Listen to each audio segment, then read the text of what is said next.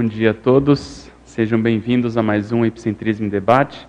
Hoje é dia 1 de dezembro de 2023, nós estamos aqui no encontro 195. O tema de hoje é retrocognição iniciática, dentro da especialidade retrocogniciologia.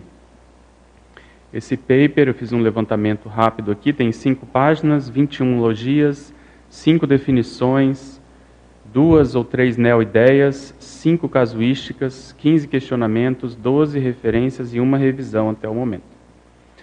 Então, a definição, a retrocognição iniciática é o fenômeno parapsíquico caracterizado por acesso holomnemônico, pessoal ou alheio, envolvendo rituais de iniciação parapsíquica em existências pretéritas por parte da consciência sensitiva predisposta.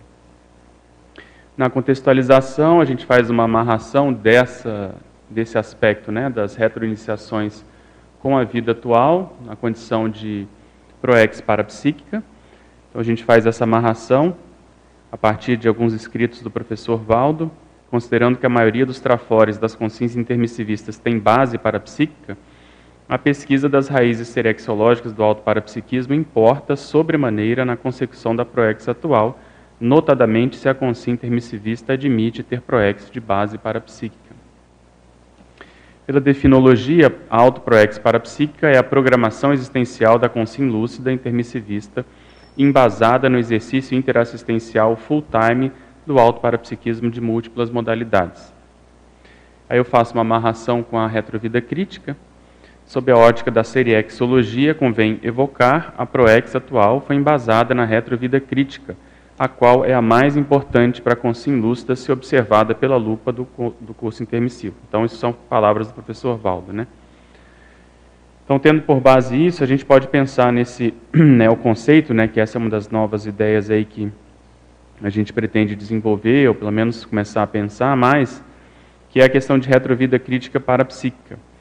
Ou seja, a gente tem aquela vida que foi marcante do ponto de vista da, da nossa holobiografia, aquela que representou uma virada, só que o, mote maior ali, o papel-chave, né, foi um contexto envolvendo o processo parapsíquico. Então, nesse caso, a pesquisa de retrovidas orbitará em torno do tema das iniciações parapsíquicas. Então, veja como é um, pelo menos para mim, foi um crescendo, né? Isso não, por mais que nós, eu pelo menos soubesse desses conceitos, quando a coisa começa a entrar numa certa perspectiva, você vê aquilo que você já via de outro, de outro ângulo. Então, quem tem mais essa condição de facilidade com o processo parapsíquico, né, quem tem facilidade de instalação de campo, quem tem é, descoincidência mais fácil, quem se admite nessa condição, é, é, bom pensar nisso. Né? Será que lá na retrovida crítica não, não foi um contexto envolvendo erros e acertos no, no, na manifestação do processo parapsíquico? E aí lá no curso intermissivo, essa foi uma das prioridades que foi dada para se retomar essa condição no nível muito maior. Então, essa perspectiva, no meu caso, você vê que eu já sou bem, é, sei lá, macaco velho, mas eu não, não, não tinha isso para mim. Né? Para mim, o meu processo era mais intelectual e político e, e de boa. Conforme as coisas estão acontecendo, eu estou reperspectivando essa, essa condição e estou me cedendo aos fatos, né? Quer dizer, a, a, minha manifestação parapsíquica precoce, o processo do conselho, uma série de, de manifestações, talvez tenha um peso maior do que eu estava do que eu estava dando, né? Essa é um, uma das conclusões aí, pelo menos por hora, dessa pesquisa que a gente está fazendo. E aí, quem vai estudar isso tem que estudar a questão das iniciações, né? Eu fiz uma definição bem ampla aqui, porque o processo das iniciações são ao mesmo tempo que elas têm algo em comum, que é isso que a gente colocou aqui, elas são variadas de acordo com as épocas e com as culturas, né, etnias. Então, a iniciação parapsíquica pode ser definida como conjunto de práticas místicas de diferentes tipos, origens e épocas, caracterizadas pelo aspecto restritivo, quer dizer, não entra qualquer um, e sigiloso, você não pode falar o que está aprendendo ali, durante as quais eram revelados segredos relacionados às consciências a extrafisicalidade e a interação interdimensional, visando angariar conhecimento sobre condutas intrafísicas, inclusive de base bélica, bem como garantir posição privilegiada no além-vida em certos contextos, no próprio meio social em que se vivia. as iniciações parapsíquicas eram compreendidas em torno da ideia dos mistérios. Né? Quem for estudar isso tem que ter isso em mente. Pelo estudo da etimologia, o termo mistério significa culto secreto ao qual não eram admitidos senão os iniciados. Deriva do grego mysterium, cerimônia religiosa secreta, mistério, segredo dos ritos religiosos. Está no AIS. Nesse contexto, os mistérios eram tanto rituais de iniciação como as verdades escondidas manifestadas apenas aos iniciados. No universo das pesquisas da parahistoriografologia, as iniciações ou ritos parapsíquicos de passagem são práticas encontradas nas mais diversas culturas, incluindo os povos indo-europeus e orientais da antiguidade, com respectivas reminiscências no medievo, chegando até os dias atuais. Então eu coloquei isso aqui justamente para dizer isso, né, que a, esse tema é muito abrangente. Aqui a gente não tinha espaço, né? Vocês veem que mais uma vez eu uso até a última gota da linha aqui do, da que são só quatro páginas que o pessoal permite a gente fazer. Então eu tive que tirar muita coisa, mas eu quis deixar essa noção de que né, tem que entrar em cada cultura para ver as peculiaridades de cada caso, né? E aí no caso do intermissivista, a gente vai vendo que aos poucos os flashes retrocognitivos vão acontecendo, e se a gente puder, quem tem essa hipótese de ter um envolvimento maior um processo parapsíquico, dentro do puzzle total, dentro do, né, do, do quebra-cabeça completo, vamos chamar assim, existem aquelas peças que são mais vinculadas ao processo parapsíquico, né, as iniciações, toda a manifestação mais explícita do ponto de vista parapsíquico. E isso tem uma importância enorme, porque dependendo né, por onde nós é, passamos, isso influencia o nosso público-alvo, influencia nossas cláusulas pétreas, né, da onde vêm os nossos atributos, a questão da tarefa que a gente veio fazer aqui de maneira geral e que a gente já vem fazendo algum, algumas vidas. Né? E aí, entrando na, na casuística, a gente estava, eu já comentei isso aqui no outro paper, né? no último paper de paracomorbidade, a gente foi lá para Saquarema com o curso Lucidez Retrocognitiva, Fomos uma equipe, eu, Milena, Débora, enfim, Rosane, uma equipe grande, Rogério. Fomos lá uma equipe, Alessandra do Rio no, nos ajudou e outros é, amigos e fomos dar o curso Lucidez Retrocognitiva. Quando eu fui para lá, eu estava trabalhando nesse outro paper de paracomorbidade. Chegando lá, assim que acalmou, que eu entrei lá no, no chalé e, enfim, nos instalamos, veio nitidamente essa, essa inspiração para mexer com esse assunto. Né? Eu até estava com esse caderno aqui. E aí eu fiquei, mas eu estou trabalhando com um tema, e aí veio outro, e, né, e tinha um prazo do, do primeiro. Mas, enfim, eu anotei e comecei a esquematizar né, as ideias do que, que eu poderia trazer em termos de casuística. E aí que eu lembrei dessa casuística de 2015, que foi bem impactante. A gente estava aqui no CAEC, no laboratório de retrocognições, né? a Consecutivos tem esse curso de imersão laboratorial, auto-retrocognitiva, que a gente fica uma semana com a, com a pessoa, são dois professores trabalhando ali com o processo parapsíquico, ajudando a pessoa na pesquisa serexológica, nas retrocognições que ela eventualmente já teve, tentando organizar essa pesquisa de um ponto de vista mais assim cosmovisiológico, né? São muitas variáveis que a gente trabalha ali. E aí estávamos eu, a Cris e acho que aqui eu posso falar, né? A Milena era nossa nossa cobaia lá, nossa aluna. A gente estava trabalhando e até onde eu lembro, Milena me ajuda aí na, na memória, a gente estava trabalhando alguns dias, mas não tinha tido nada ainda muito né, consistente do ponto de vista é, parapsíquico. E aí no último dia eu tenho essa, né, essa vivência em que eu via ela saindo de um, de um como se fosse uma mata assim, né, fechada, tinha uma, um, uma clareira assim, andando ali com era uma espécie de um vestido assim, bem claro, parecia branco, com uma coisa na cabeça cheia de, de, de flores e folhas, e no início eu achei que aquilo era um tipo um casamento, né, que ia, um, ia acontecer um casamento. E aí ela vai entrando numa espécie de uma gruta, assim, numa, numa caverna, Lá dentro tem um homem bem alto, assim, magro, mais alto. Uh, a minha perspectiva era como se eu estivesse vendo dessa, desse lado aqui, estava o homem, e depois dele tinha uma, uma, um altar de, de pedra, assim, uma, como se fosse uma mesa alta, assim, mais, mais baixa. E ela passa ali e é como se tivesse uma separação ali. Aquele altar significava antes e depois, né? A vida que ela tinha, a vida que ela ia ter, intrafísico, extrafísico. E de repente ele começa a falar um monte para ela, meter assim a boca, falando da seriedade daquilo, falando que não tinha volta, se era aquilo mesmo que ela queria, de uma maneira muito séria, muito brava até certo ponto.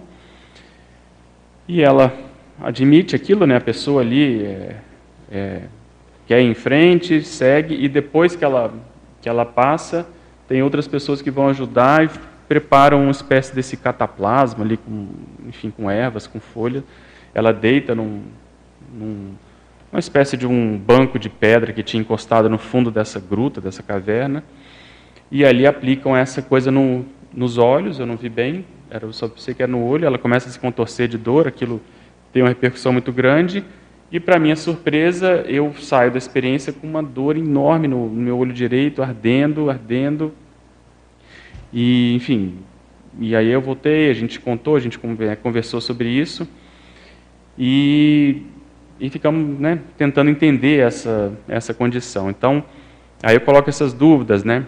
Tinham mais, mas eu cortei algumas. Então, quer dizer, será que isso tem a ver com alguma espécie de iniciação? Depois a gente foi procurar, nesse livro, Serexologia, que a gente coloca alguma, aquilo que encontrei, né? Quer dizer, será que quais, quais povos desses vinculados mais à mata, que os celtas são os mais assim óbvios, né? O processo do druidismo é, tem esse tipo de, de cerimônia, né? Usam esse tipo de artifício para mexer com os olhos, enfim. É, qual o papel disso aplicado ao olho? Por óbvio, parece que é para desenvolver a, a, clarividência, né? A gente até lembra do, do livro Terceiro Olho, do Lobo Zagrampa, né? Que eles fazem uma cirurgia física mesmo para ajudar nesse desenvolvimento? Quer dizer, será que tem alguma, algum diálogo né, entre essas práticas xamânicas aí do passado até certo ponto? Quem seria atualmente esse homem, né, condutor do ritual? Eu não me identifiquei, não acho que fosse eu, pode ser, mas na hora não me veio essa, essa ideia. Eu questiono isso, por que eu passei a sentir esse incômodo no olho direito, né? Teria tido alguma espécie de assimilação, né? Será que a gente pode falar nisso de assimilação retrocognitiva, né? Um tema também novo aí que eu quero pensar mais. Apesar de não me perceber na experiência, a manifestação de tal sintoma seria um indicador de eu estar relacionado com aquilo, né? A própria convivência, enfim, a própria experiência em si. Então é isso. E aí é bacana porque essa experiência vai, vai mostrando a importância da gente ir coletando dados, né? Quer dizer, ao longo dos anos vem um aspecto aqui, uma informação acolá, e depois a gente de alguma maneira consegue amarrar isso dentro da Verpom da época, né? Como a gente está fazendo aqui hoje. Então a gente volta três anos antes, você vê que já são mais de dez anos atrás, né? 2012, muito interessante, porque eu estava me vestindo para sair com a Cris, sentado, calçando o sapato e conversando com ela, enquanto ela também se arrumava, e de repente assim, perto da porta, vem, eu sinto uma, uma, uma presença e alguém fala para mim do nada, totalmente do além, como se diz, brincando, sem nenhum contexto, você já foi celta para mim. E eu falei, Cris, eu acabei de, de ouvir isso aqui, algum homem me falou isso. Celta era uma coisa que não fazia parte do nosso do nosso do nosso convívio, não se falava nisso, não tinha interesse nisso. E aí, surpreendentemente, na tertúlia do dia seguinte, a Milena está defendendo esse verbete arrimo grupo kármico, e no meio da tertúlia, o professor Valdo acusa a presença dessa equipex, dos celtas, né, que depois ficaram conhecidos como os paraceltas. Eles tinham se apresentado para ele no dia anterior, e aí o professor Valdo começa né, a falar bastante, que ele tinha até feito na manhã daquele dia, daquela tertúlia, já um esquematizado um verbete, que é esse que a gente cita aí do DAC. Ele lê isso, e lá pelas tantas, depois de já ter falado bastante sobre os celtas, ele mexe com a Milena, fala chefe do clã, rainha dos celtas. Então, essa conexão, né, daquelas sincronicidades que acontecem, que não é sincronicidade, né, eles vêm mais às vezes até em função disso. A pessoa que está defendendo o verbete evoca né, uma situação, então isso ajuda nessa manifestação, nessa presença deles. Então, isso foi interessante. Aí, a partir disso, né, Milena começa uma pesquisa, já escreveu bastante, fez curso, fez aulas, tem o verbete, inclusive celtas na enciclopédia. O próprio professor Valdo registra isso no DAC, no, no verbete historiografologia, como a gente coloca aqui. Eu acho que vale a pena ler, deixar registrado na página 747 ele coloca o seguinte: ó, podemos destacar, por exemplo, no passado, os celtas mais antigos para cotejar com os voluntários conscienciológicos da atualidade através de cinco ângulos. E ele comenta que todos nós aqui fomos celta, né? quase que sem exceção, porque é uma coisa muito antiga e eles é, ocuparam ali a Europa toda, muitos, muitos países, então é muito difícil alguém não ter sido celta. Né? Tanto que ele fala intermissivista, dois pontos, celta atual. Né? Eu tinha colocado aqui, mas como não tem referência escrita, o pessoal achou melhor tirar. Mas nessa tertúlia ele faz essa, esse mega pensene. Então, primeiro aspecto, da, lider, da liderança, né? da liderologia. Antes, há milênios, o poder do chefe de clã, por exemplo, do rei celta, ou rainha celta, né? dependia completamente da quantidade dos seus guerreiros, trinômio poder, controle e dominação. Hoje, o poder do líder, por exemplo, da instituição interassistencial depende completamente da quantidade dos seus voluntários, personalidades pacíficas dedicadas às ICs. Então, veja a, a, a seriexologia funcionando. Né? Antes a gente se reunia para invadir, para dominar, para conquistar. Hoje nós temos equipes interassistenciais aí trabalhando nas ICs. Manutenciologia, de manutenção. Antes, os chefes dos clãs tinham necessidade de fazer a guerra aos seus vizinhos para alcançar supremacia, poderio e bens através da pilhagem, a fim de atrair e manter o bando de guerreiros. Hoje, os líderes interassistenciais têm necessidade de assistir aos seus vizinhos para atrair e manter a atenção do evoluciólogo do max mecanismo interassistencial. Então, aquilo que a gente fala da analogia serexológica. Você continua fazendo a mesma ação, só que com a cosmética completamente diferente. Né? Então, ao invés de invadir, brigar, matar, você vai até as pessoas, mas para ajudar, atender, assistir. Megafocologia. Antes o guerreiro queria guerra, não apenas pelas recompensas materiais, mas porque era a possibilidade de praticar atos heróicos que pudessem elevar-lhe a posição e levá-lo a sentar-se mais próximo do chefe dos banquetes dos triunfos. Então, quem ia bem lá na guerra tinha essa benesse de sentar do lado do chefe. Hoje o voluntário quer a interassistencialidade não pelas recompensas materiais, mas porque é a possibilidade de conquistar neopatamares evolutivos e sentar-se à mesa do professor de plantão debatendo neoverpons nas mini-tertúlias. É o que muitas vezes acontecia com o próprio Valdo. Né? Recompensologia, de recompensa, né? Antes os guerreiros eram recompensados pelos seus serviços com presentes de armas, joias, gado e lugar de honra no banquete da vitória. Hoje, os voluntários interassistenciais são recompensados pela satisfação dos resultados da assistência aos carentes e a melhora do seu saldo da FEP. Competiciologia, né, de competição. Antes, os guerreiros, pessoas intempestivas e belicosas, competiam tanto entre si como também com os inimigos. A guerra era tida como a continuação da festa por outros meios, que é a satisfação malévola. Hoje, os voluntários, personalidades fraternas e antibelicistas, não competem mais entre si, nem com os heterossediadores intra e extrafísicos. Estamos fazendo força, né? O voluntariado é a sua festa, que é satisfação benévola, o mega evento social segundo o trinômio automotivação, trabalho e lazer. E aí ele, ele continua. Então veja, essa presença nessa manifestação dessa ECPEX foi muito é, marcante, tanto que o professor Valdo deixou registrado. Então a gente faz essa, esse flashback aí até 2012. Voltamos para 2023. Então lá eu questiono, né? O presente paper originou-se, conforme já mencionado, da inspiração extrafísica no início da itinerância do curso. Quer dizer, por que isso, né? Eu estou lá, tô com, a gente vai fazer um trabalho, é, com outro tema na cabeça e por que que vem essa essa informação? Para fato curioso ocorrido no final do segundo campo, foi ter vivenciado na condição de EPICOM outro episódio de retrocognição iniciática, porém dessa vez envolvendo o contexto greco-romano na cidade de Éfeso. A gente quer trazer essa experiência aqui também, cujo teor e muito se assemelhou ao padrão de assistência extrafísica recebido durante o curso. Então veja, é interessante porque ah, o fato de estar trabalhando com outro tema e eles sugerirem esse assunto da retrocognição iniciática, normalmente quando tem um dedo explícito das consciex, aquilo é tem um efeito halo, né?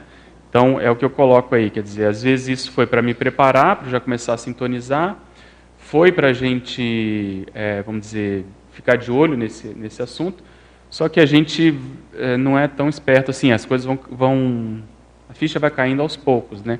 E uma das coisas que eu tive que tirar aqui, que foi muito interessante, é que eu tive essa inspiração na, no dia seguinte, a gente chegou numa terça, na terça, né, logo que eu, que eu aquetei as coisas, na quarta fui tomar café da manhã, quando eu volto do café da manhã, estou indo pro, lá para o chalé, eles me chamam a atenção que à esquerda do, do chalé, tem, lá no Saquarema tem muita mata, né, muita pedra, muita natureza. E aí quando eu olho, tem um ambiente à minha esquerda, em frente ali aos chalés, que é muito parecido com essa imagem daquela, daquela experiência. E eu tinha acabado de mandar mensagem para a Milena escuta, quando é que foi aquela imersão? Posso usar essa experiência? E a Milena estava no aeroporto ainda, né, mexendo com as malas. Ah, depois eu vejo tal. Mandei do refeitório, quando eu estou andando, eles me chamam a atenção, eu olho e vejo a, a, a mata. Eu pedi para o Luiz ver se ele projeta aí a, a essa imagem, só para a gente poder evocar e aí fazer uma, uma associação de ideias. Não sei se pode. Então, essa, essa é, uma, é uma perspectiva, quer dizer, você tinha, só que lá o ambiente era mais fechado, né? Você tem pedras grandes desse tipo, não eram aqueles pedregulhos tipo Stonehenge, não, era pedrão desse estilo, e você ia andando, e lá, como se fosse ali no final, tinha incrustada na, naquela montanha, tinha como se fosse essa, essa gruta. Pode passar. Aí a cobaia, né? Você vê que é mais fechado ali. Então, é como se fosse uma clareira que tinha e adentrando ali tinha como se fosse escondido uma, uma gruta. Então, aí eu comecei a, a, a ver é, a, a, loucura que é a série X. Quer dizer, você volta a encontrar as pessoas, você às vezes vai em locais semelhantes que evocam a mesma situação.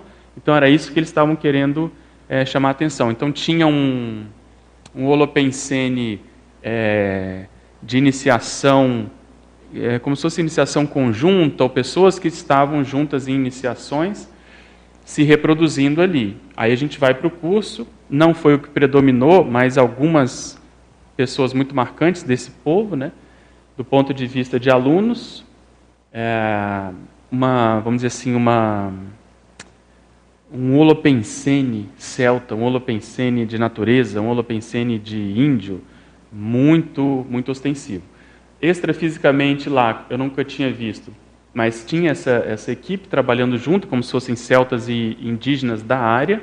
Eu vi uma consex muito parecida com o. Não sei se vocês vão lembrar, né? Quem é mais novo talvez não conheça, mas aquele filme O Último dos Moicanos, que tem o Daniel Day-Lewis com cabelo grande, era aquele estilo, quer dizer, um europeu com cabelo grande, só que um pouco mais escuro, a pele, e ele liderando essa, essa Equipex. Então, é aquilo que eu comento, nos cursos de campo, quando a gente consegue, é, os amparadores conseguem ajuntar, né, conseguem juntar pessoas com um passado representativo mais assim, específico, a tendência de ter retrocognição é maior. Então, esse aspecto não coube aqui, quer dizer, você está voltando para um local que é muito semelhante àquilo que aconteceu. E a própria presença da Débora, de outras pessoas na, na equipe, também eu acho que potencializou.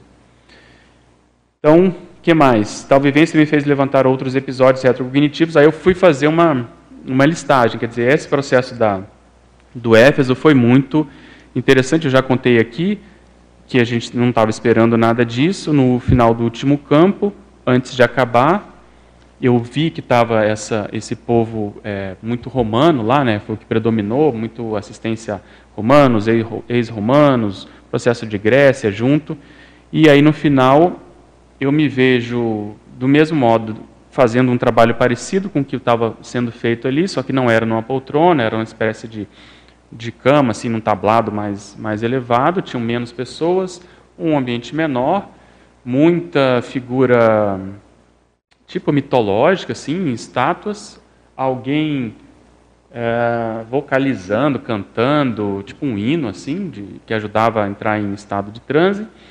Eu vou, eu vou voltando daquela situação num estado de euforia muito grande. Eu sabia que à minha direita tinha gente me esperando para ver como é que eu estava, né? reconheci a Cris e a Andressa nessa situação. A Andressa, inclusive, estava do meu lado direito lá no, no próprio curso. E eu sabia que tinha uma comunicação ali, não sei se era secreta, mas era uma comunicação estreita entre aquele ambiente ali e um local onde haviam os livros, sei lá, papiros da época, os pergaminhos, para se estudar o que acontecia ali. Então a minha euforia era de acabar aquilo logo para ir lá ver se alguém já tinha registrado aquilo que eu estava vivenciando. E na mesma hora, né, quando eu voltei, enfim, aí quando essa experiência está acontecendo, isso tudo está no finalzinho, vem alguém do meu lado esquerdo também com voz masculina e fala Éfeso, Éfeso, Éfeso, Éfeso, Éfeso, Éfeso, até eu, eu acordar. E eu falei, Éfeso, Éfeso, eu não sabia, assim, não tinha né? Por isso que às vezes a, ignorância ajuda, né, por um lado, porque quem é positivista está né, tá sempre se tentando ver se você não está de algum modo se enrolando, né? Tá. E aí, aí eu chamei a Andressa, eu falei, Andressa, no final, né, o que, que é Éfeso para você? Ela, Éfeso é, é, tem uma coisa assim, eu falei, mas não tem uma biblioteca, não tem um negócio assim? Eu não sabia nada. Ela, aí ela foi lembrando, é, acho que sim, porque a gente leu um livro no Mnemobook que tinha alguma coisa que falava de Éfeso. Eu falei, acho que é isso e tal, e ficou por isso. E eu vendo as consex lá, vinculadas a esse, esse processo e, é, inclusive, mexendo com ela. Né? Ela até ia ser chamada lá, mas não deu tempo. Aí vamos para o almoço, chega no almoço, estamos lá aquela correria, porque era domingo, né? aquela necessidade de arrumar as coisas, porque não tinha muito tempo. E aí, durante o almoço, eu pego a Wikipédia para olhar e, e, aí eu vejo que Éfeso foi a segunda maior cidade de Roma na época, acho que 250 mil habitantes, e tinha muitos dos holopensenes que a gente estava vendo ali falando ao longo do curso é, estavam representados lá. Enfim, a gente viu uma conexão e isso aí é para precisa estudar mais. Aí depois o, o, o Daibert, o Jarbas vieram me falar que Éfeso foi uma cidade importante do ponto de vista das iniciações, Apolônio foi lá, depois, mais tarde, Máximos, enfim, esse povo todo da, da teurgia, né? E aí, enfim, isso aí a gente tem que, tem que estudar com calma. Então, ao fazer esse balanço, aí eu penso, nós tivemos aí o fórum do Landel, que lá no, no campo também eu tive uma, mais uma vivência com um fenômeno de retrocognição iniciática, mas um, são só flashes. Eu tenho alguma vivência com um ambiente que é uma caverna, só que não é no meio de mato, e, são, e tem tochas assim, e a gente fazendo trabalho com energias ali. Eu tive isso e reconheci umas pessoas lá que eu, que eu comentei, né? E em São Paulo, quando eu itinerei também, a mesma coisa. Foi muito interessante essa, essa itinerância de São Paulo, porque a gente fez lá um, um dei um curso lá, depois tinha uma, uma prática, uma dinâmica de clarividência, a gente vai tendo, e durante a, a clarividência eu vou percebendo esse mesmo, mesmo povo. Com algumas pessoas aquilo voltava, aquela cena, eu via um trecho um pouco maior, um, né, um local que você ia. É como se você entrasse numa, numa caverna e você ia para algum local, e nesse local que haviam ali as práticas.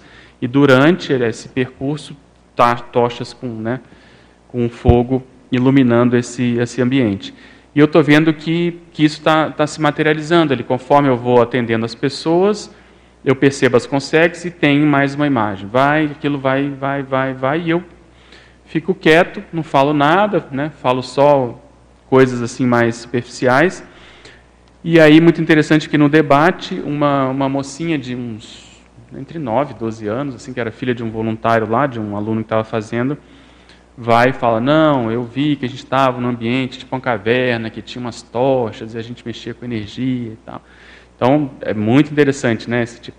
Então, eu estou colecionando essas, essas, essas experiências para a gente ver ah, se não há um tipo de comunicação entre isso. Quer dizer, a pessoa não foi iniciada só em uma cultura, né? só numa época. Aquilo, de alguma maneira, vai e vem se repetindo. E aí, por isso que eu estou dando mais peso agora né, na questão da própria, da própria ProEx. que mais? E aí eu questiono isso, né, para a gente abrir para o debate. Quer dizer, durante a intermissão, será que houve empenho maior em recuperar habilidades parapsíquicas há muito adormecidas? Né, no meu caso, teria relação com a hipótese de megaparavinco, né, que tem uma pegada bem parapsíquica? Você vê que é uma construção, né? Essa, quem me conhece sabe que eu não tinha essa, essa hipótese tão clara, né? Mas as pessoas sempre me perguntavam, mas, mas por que o parapsiquismo tão cedo, tão ostensivo? E eu sempre falava, não, para mim é por causa da intermissão, né, que eu vi que precisava correr atrás, e aí por isso deve ter, ter havido essa expressão. Então talvez não seja só isso, né? E uma outra coisa que eu lembro também, que eu que sempre comentava, que eu deixava um pouco de lado, mas que agora ganha outro peso, é que uma vez o professor Valdo é, comentou, não, tem gente hoje mexendo com serexologia, que, que é iniciado, que já é parapsiquismo há muito tempo, mas como ele não falou meu nome, eu achei que não era muito comigo, mas eu registrei e talvez isso tenha, tenha essa, esse peso. Né? que mais? Haveria algo mais além de me fazer sintonizar? Quer dizer, por que, que eles insistiram nisso? Né? Outra coisa que eu acho, eu comento também, desde 2000 e, em 2018, eu tive duas experiências projetivas de contexto de assistência, que no final um dos amparadores falou para mim: você deveria dar mais valor para suas experiências parapsíquicas, e foi aí que eu né, resolvi falar mais, escrever mais. Veio depois a questão do próprio epicentrismo debate. Então eu não sei se isso tem, tem conexão, quer dizer, você eles dão uma ideia, você corre um pouco atrás e lá na frente você vê que aquilo tem uma repercussão maior. Então você vê porque isso pega outras pessoas, porque isso está mexendo com recomposição lá do passado, você está mais lúcido, a gente está mexendo com o processo de recomposição no, no, próprio curso. Então você vê que as coisas parecem estar sendo né, se confluindo. E como eu sempre falo, considerando que os amparadores não dão ponto sem nó, deve ter mais coisa que a gente não sabe, né? É, e aqui no final eu coloco também, finalmente deveria considerar a presença do parapsiquismo de modo mais ostensivo na raiz holobiográfica pessoal. Né? Beleza, na enumeração eu coloco esses papéis sociais aí, né, porque às vezes um desses nomes pode interessar as pessoas, isso aí são de épocas diferentes, culturas diferentes, existe uma, uma listagem muito maior, mas não cabia. Eu já dei um golpe aqui de botar em tabela, porque se fosse uma listagem única não ia, ia passar as quatro páginas, então eu usei esse artifício cosmoético de fazer uma tabela aqui para né, deixar registrado. E aí, finalmente, não era a minha intenção dar um foco de recomposição nesse paper, mas conforme eu fui lendo, estudando e me concentrando, eu vi que tinha essa essa, vamos dizer, essa necessidade ou essa vontade dos amparadores que a gente focasse nisso, quer dizer, primeiro, lembrar que no passado nós éramos poucos e a gente se achava o máximo, né? No processo elitista, porque a gente se achava especial, a gente tinha contato com os deuses da época, lá, as entidades, as musas, e a gente achava que o povo não estava preparado, que o povo era ignorante, que o povo não, não, não ia aproveitar, não ia entender essa condição. O uso da realidade paraperceptiva a fim de dominar e segregar os mais vulneráveis, quer dizer, você manipula a partir do parapsiquismo, né? Manipulava a partir do parapsiquismo. Ao invés de fazer o que a gente tenta fazer hoje, de esclarecer, de colocar as técnicas, tem a sua experiência pessoal. Então, veja como a coisa bate em termos de recomposição. Esoterismo, a necessidade do escondimento das próprias ideias e atividades a fim de não sofrer as perseguições sociais próprias de cada época, realizadas né, pelas, pelas instituições totais, havendo, por outro lado, aqueles com coragem suficiente de bancar e divulgar as próprias vivências, aconteça o que acontecer. Né? Então, você vê que quem bancou e às vezes até dessomou por isso, ah, caminhou mais rápido. Né? A própria Polônia é um exemplo disso. Sacrifícios, a crendice ectópica de se realizar sacrifícios humanos e ou animais a fim de pretensamente angariar melhores resultados para os interesses vis e egocêntricos da ocasião, poderes, guerras, heterossédio, em contraposição à vivência do universalismo exemplarista e da alta abnegação cosmoética. Então havia muito essa associação, né? Tanto para a pessoa se sentir mais forte, para ela ganhar guerras, para ela, de alguma maneira, derrotar os inimigos e assim sucessivamente. E aí, finalmente, atinente à holocarmologia, as consciências com proex parapsíquica devem pesquisar as bases da autoparapercepciologia a fim de eliminar os ranços trafarinos, recompor erros e omissões grupocármicas, além de saber resgatar e depurar as habilidades e técnicas de então. Quer dizer, o que, que ficou de tudo isso né, na nossa paragenética, em termos de, de megatrafor? Pela policarmologia, muitos dos antigos iniciados sonegadores de informações parapsíquicas hoje estão se dedicando à comunicação ampla e restrita acerca da realidade multidimensional. Então, lucidez recompositória, alto, mega, tesouro. Então, veja, às vezes a gente está fazendo recomposição, mas não está tão lúcido. Depois desse paper, isso, para mim, pelo menos, é como se ganhasse alguns cons, né, alguns, algum nível de lucidez maior. Quer dizer, a necessidade de falar mais do parapsiquismo laico, das técnicas, do princípio da descrença aplicado às vivências parapsíquicas, e assim por diante. A retrocognição iniciática amplia a responsabilidade cosmoética do tenepsista atual interessado no binômio OFIEX-semiconsexualidade ao escancarar as retroimaturidades parapsíquicas egoicamente cometidas. Então veja, há quantos séculos aí que a gente já não pode, já não poderia ser desperto, semiconsex, ter OFIEX, e a gente se enrolou em função desse poder parapsíquico, né? Você já vivenciou retrocognições iniciáticas? De quais épocas e localidades? Quais os efeitos ego, grupo e policármicos? E aí, para fechar, pessoal, eu queria chamar a atenção da bibliografia. Esse livro do Miguel Cireira é muito bom, Evolução da Inteligência Parapsíquica. Eu usei muito no meu livro, Seriexologia. Aqui no Seriexologia, a gente tem um capítulo todo sobre os celtas, vale a pena. Sobre o processo dos, dos pitagóricos, e aqui, por isso que a, as iniciações são muito díspares, né? Para se ter ideia, lá nos pitagóricos, você tinha muito uma condição de, de, silêncio, né? Os iniciados ficavam cinco anos sem falar, não podia se dirigir ao Pitágoras, só depois desse prazo. Então tinha uma série de, vamos dizer assim, de idiotismos da época. Mas a gente compreende, né? Quer dizer, para a pessoa valorizar e, e para o parapsiquismo acontecer, isso tudo tinha que, que funcionar. Né? Então aqui eu coloco na página 245, o cotidiano pitagórico, né? acordar antes do sol, recordar primeiro dos atos pessoais do dia, do dia precedente, na sua ordem exata, incluindo os atos da antivéspera, refletir, aí depois tinha um passeio, adoração, exercícios, debate, lições, o jantar, a leitura, o exame de consciência, e assim sucessivamente.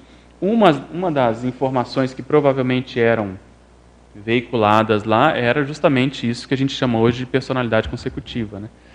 Então veja, ele criou uma comunidade, nós temos uma comunidade. Né? Fala de personalidade consecutiva, a gente fala de personalidade e assim vai. Tem envolvimento com a política, a gente tem envolvimento com a política. Outra referência que eu queria falar do livro Teneps, às vezes o pessoal não conhece.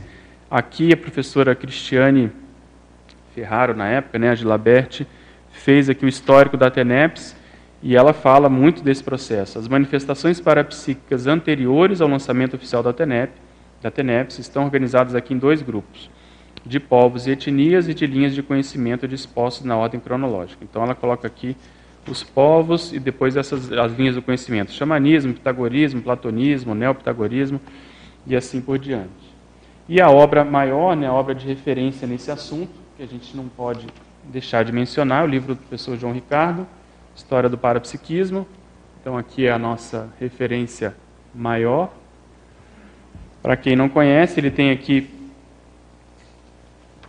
Cada capítulo é sobre um, né, um, os povos, e aí ele descreve do ponto de vista do parapsiquismo, desde as sociedades tribais, animismo e xamanismo, povos mesopotâmicos, hindus, chineses, egípcios, hebreus, gregos, pitagóricos, druidismo, romano, cristianismo, neoplatonismo, catolicismo e assim sucessivamente. E coincidentemente, a Consecutivos teve um curso, né, que a professora Daiane e a equipe organizou, sobre exatamente auto-pesquisa parapsíquica e a antiguidade, quer dizer, ver as raízes do parapsiquismo na antiguidade. Eu acho que vale a pena, esse curso ainda, tá, ainda pode ser adquirido né, pela, pelo site da Consecutivos. Então, após essa breve introdução, a gente pode debater. Obrigado, Bom dia, pessoal. Muito obrigada, professor Pedro, pela breve introdução, que na verdade ela soma aqui uhum. o paper. Você disse que é, gostaria de ter escrito mais, se pudesse, mas é, com todas essas referências que você trouxe, quem quiser e precisar retomar o vídeo lá no início, vai conseguir ter essas informações adicionais que ele não conseguiu colocar aqui no papel.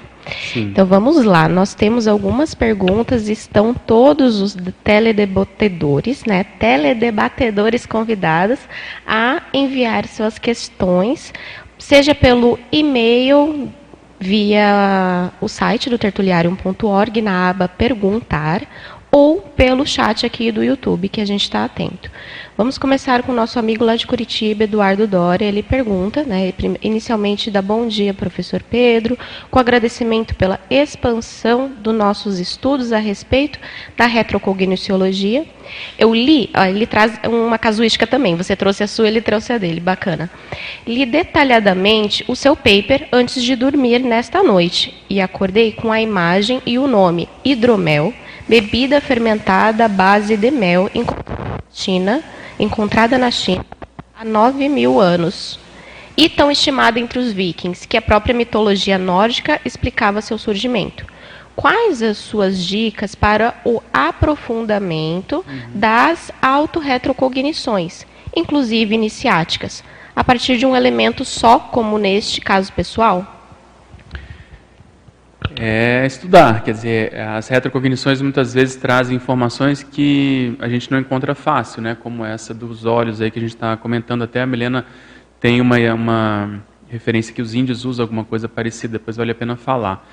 Então veja, a gente tem que fazer esse casamento entre o parapsiquismo, as informações, a retrocognição e a historiografia, vendo se alguma coisa ficou registrada como parece que ele já achou. E aí puxar o fio da meada, seja no processo chinês, seja no processo viking, ver como é que essas coisas é, evoluíram, né, como é que elas se comunicam. E outra coisa, isso aí deve ser o início de um processo maior de retrocognição. Às vezes a gente pega um flash e aquilo depois vai se ampliando. Né? Mas muito interessante, a, a evocação ajudou né, nessa Paula Gabriela, de Foz do Iguaçu, traz. Pedro, como você avalia a Assunção Teneps para as consins que participaram de iniciações nas retrovidas? É o caminho natural, quer dizer, a Teneps é você continua sozinho, fechado, mas você está aberto para o cosmos, né? Você continua trabalhando com as consex, só que a partir de um paradigma totalmente universalista. Você continua fazendo assistência, só que em vez de estar com, está na TARES. Então, a melhor forma de se recuperar cons de iniciações é através da TENEPS. Porque, veja, o que, que acontece? Na TENEPS não tem espectador humano e a pessoa pode se desreprimir mais, ela deveria se desreprimir mais. Essa desrepressão vai fazer com que ela lembre como que eram as as iniciações do passado e ela vai ajustando e atualizando essa condição.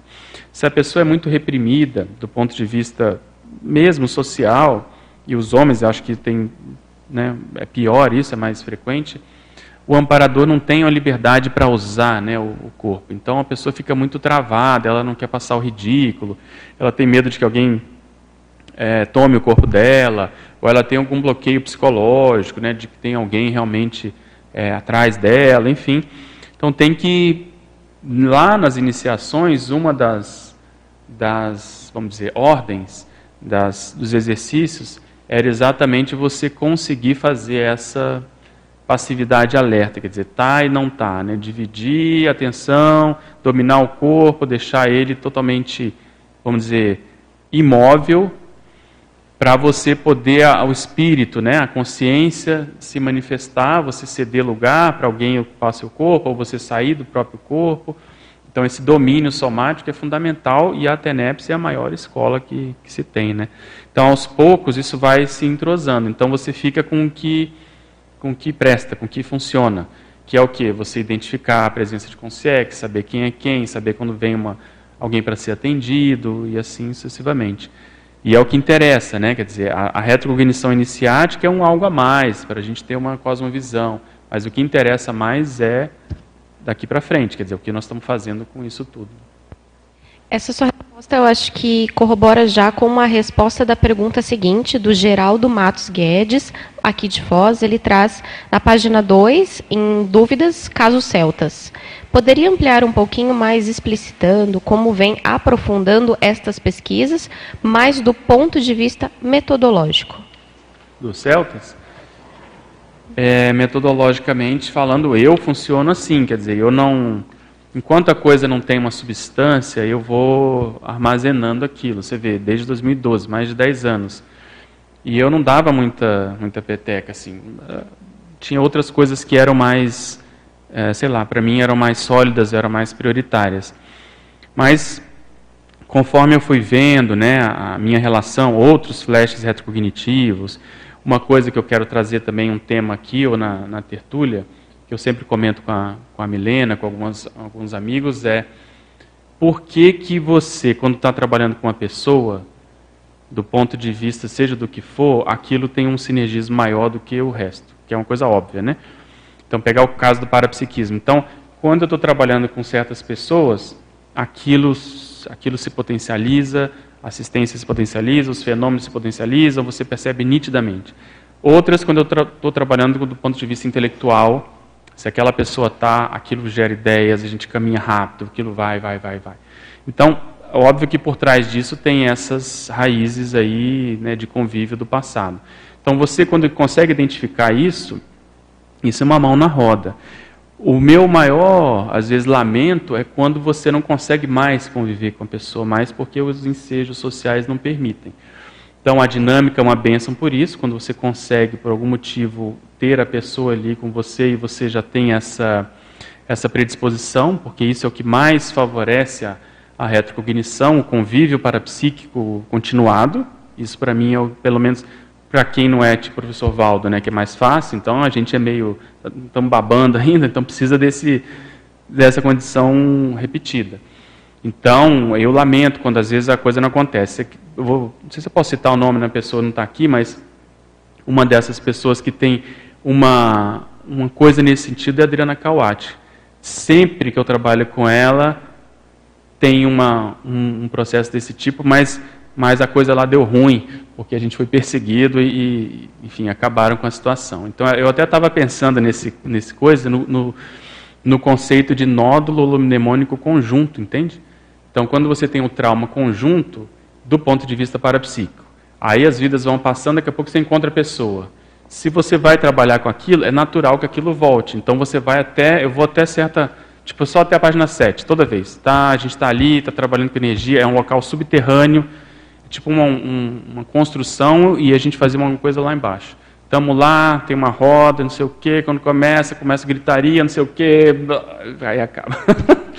então, essas, essas convivências, elas ajudam bastante. A gente ir aos pouquinhos identificando de quem é quem. E outra coisa, saber tirar partido disso. Como a gente estava lá no curso de campo. Se você consegue formar uma equipe de curso de campo em que as pessoas são entrosadas, né, são sabidamente com um passado comum desse ponto de vista e elas se dão bem, sai de baixo. É o que eu falo aqui. Já falei aqui, eu dei vários SCP-2 já, e a gente nota direitinho a diferença. Quando tem uma equipe, quando tem outra, o trabalho acontece da mesma forma, está tudo certo. Mas quando tem aquela que, por, né, pelos motivos da vida, conseguiu confluir, que aquele povo tem uma, uma, sabe, uma realidade ali, uma convivência maior, eles deitam e rolam muito mais. A segurança é muito maior. Beleza? Não sei se eu respondi, mas é por aí que eu penso. Agora o Orlando Domingos da Silva, lá de Vila Velha, traz. Pedro, então o parapsiquismo em nós vem de milênios? Sim, é uma das raízes mais antigas, né? O que, o que acontece, Orlando, é que às vezes, nas últimas vidas, ah, pela própria modernidade, a pessoa foi se interessando por outras coisas, foi entrando na política, foi entrando em monarquia, foi entrando em artesanato, em religião, enfim e aí o parapsiquismo ele continua, mas ele fica mais velado, né? Ele fica aparece na força presencial, aparece numa outra condição, no interesse de pesquisa, mas, mas não uma manifestação explícita, né? De alguém que banca. Uma coisa muito interessante que eu estou lembrando aqui, você vê como as coisas são muito interessantes, assim, porque quando eu, eu tinha muita projeção, e obviamente há 30, 40 anos atrás, era bem diferente de hoje. Hoje parece que existe uma liberdade maior de se falar desses assuntos.